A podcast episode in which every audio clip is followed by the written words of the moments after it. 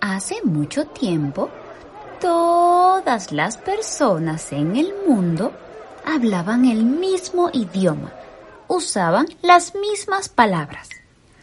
Un día, las personas dijeron entre sí, Vamos a construir una gran ciudad. Sí, sí, para nosotros. Con una torre que llegue hasta el cielo.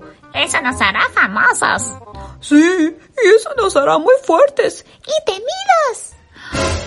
Pero el Señor descendió para ver la ciudad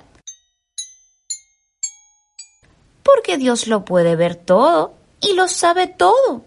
Y vio la torre que estaban construyendo.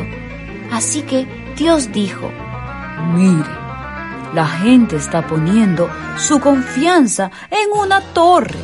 No se acuerdan de mí y creen que serán fuertes por sí mismos. Bajaré a confundirlos con idiomas diferentes. Así no podrán entenderse unos a otros.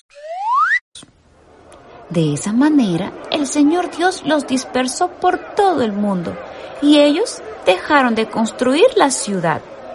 Por eso esa ciudad se llamó Babel.